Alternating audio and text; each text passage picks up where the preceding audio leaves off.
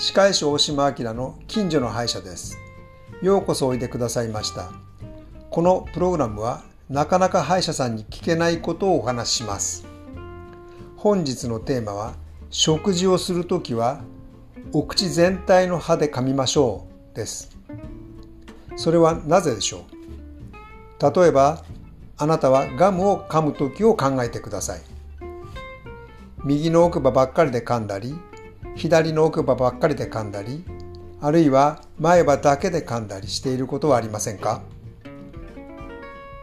食事もちょっと右が噛みにくいから左ばっかりで噛んだりしてませんか？このようなばっかり食いを長期間続くと様々な問題が起こります。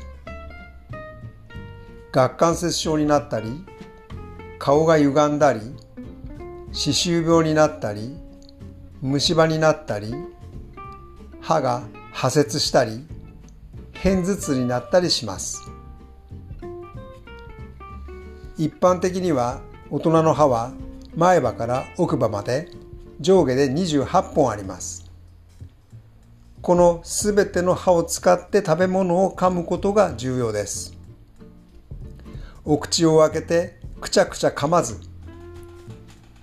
前歯で食べ物を切断してお口を閉じて左右の奥歯を使って噛んですりつぶすように噛みましょう。そして飲み込むことが良いことです。もし虫歯の放置や抜いた歯があるようでしたら噛めるように治療することをお勧めします。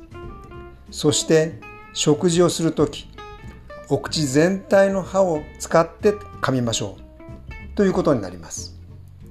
本日はお聞きいただきましてありがとうございます。歯科医師大島明の近所の歯医者でした。